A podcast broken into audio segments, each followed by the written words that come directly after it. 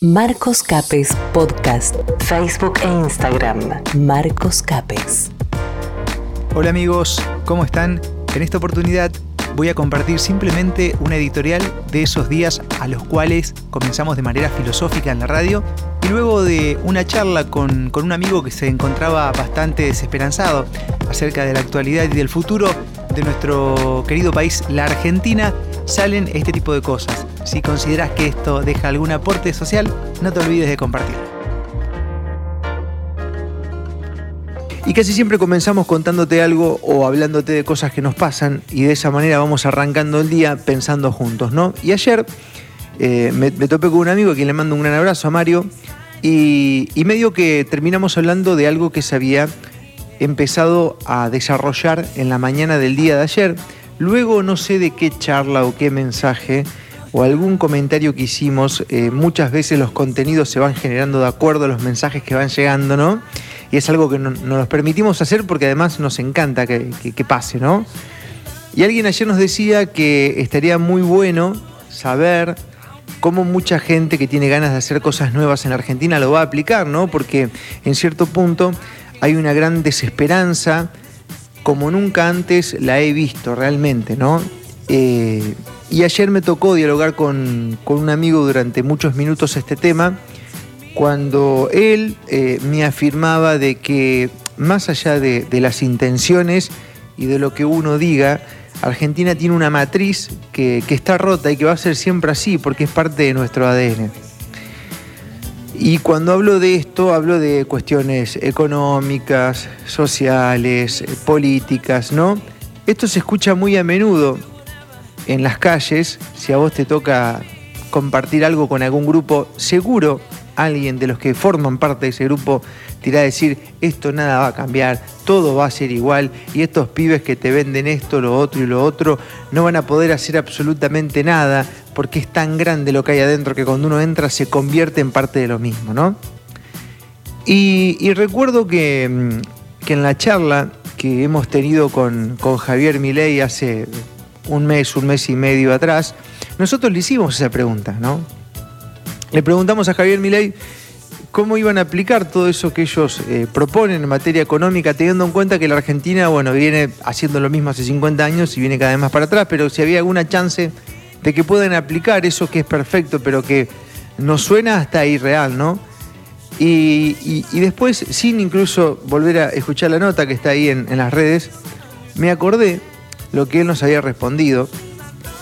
Y él nos había dicho que si Alberdi hubiese pensado así, con todas las ideas que trajo a la Argentina, no hubiese hecho absolutamente nada y hoy seríamos un país de bárbaros, de gente que no sabe ni leer ni escribir ni nada, y sin embargo fueron esas ideas que luego se pudieron aplicar, que llevaron a la Argentina a ser uno de los cinco países más grandes del mundo y de hecho estar palo a palo con quien hoy es una potencia mundial como los Estados Unidos.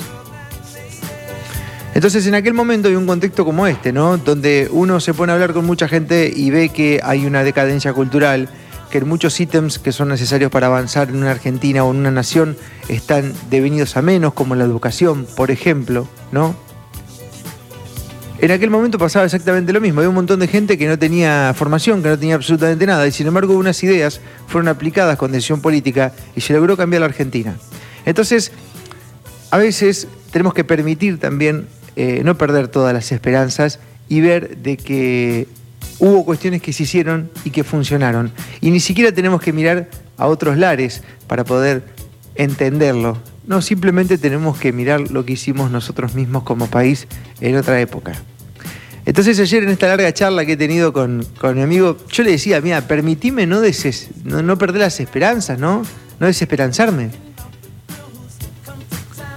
El día que, pierdan, que perdamos las esperanzas, creo que va a ser realmente lo que quizás mucha gente quiere, que uno pierda las esperanzas, porque de esa manera uno simplemente forma parte de un sistema totalmente resignado a que no podés hacer nada y a que nada va a cambiar. Y la verdad es que a mí no me dan ganas de vivir en un país así. No sé si a vos te, da la gana, ¿no? Yo entiendo. Hay muchísima desesperanza, como nunca antes fuera de broma, ¿eh? que hemos pasado momentos difíciles. Yo recuerdo el 2001, recuerdo la crisis del campo, Recuerdo momentos duros del gobierno Mauricio Macri, pero desesperanzas como hay hoy en día, nunca he visto. De hecho, gente que comulga con las ideas del actual gobierno que está totalmente desesperanzada y decepcionada. Y esto pasa y suele pasar, y quizás, como lo hablábamos en otro momento, es un poco el dolor que nos va a enseñar. A veces, lo hablábamos también con Ignacio Ascensión, la intensidad del dolor es la que nos marca nuestra resiliencia, ¿no? A más sufrimiento, más aprendizaje. Y quizás el argentino tiene que pasar todavía por cosas muy duras para aprender y darse cuenta de muchas otras. Entonces, hoy quiero arrancar la mañana de la radio dándote el empuje a vos que estás del otro lado y a nosotros que estamos acá y que por ahí velamos y tratamos de hacer un, periodismo o una comunicación que sea un tanto, no distinta, porque hay mucha gente que hace muy buenos trabajos, pero sí lo más independiente posible. Y eso nos cuesta muchísimo, pero ¿saben qué? Independientemente de, de las dádivas que nos puede generar este trabajo, porque hoy vivimos de la radio, a veces llegan unos mensajes tan hermosos que te dan el impulso, no solamente para seguir trabajando, y a vos te puede pasar lo mismo, sino lo más importante de todo es que uno se da cuenta que realmente hay mucha gente de sentido común que está ahí, pero que no se manifiesta. Entonces vos quizás estás allí, en tu barrio o en tu empresa, y no te animás a expresar lo que sos y a mostrar ese sentido común, pero tenés que entender que si vos lo haces, hay mucha gente que se va a animar junto con vos. Entonces,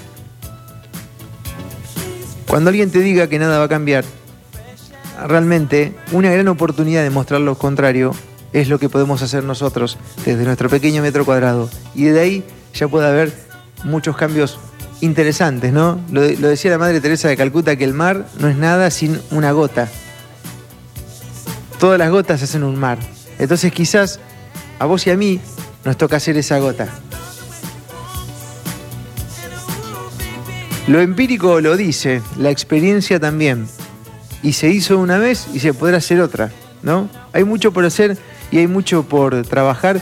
Creo que estamos en un momento en el cual está bueno marcar las cosas que no están bien, pero también es cierto que no podemos vivir con ese son de queja, ¿no? Porque no vamos a generar nada nuevo. Facebook e Instagram, Marcos Capes.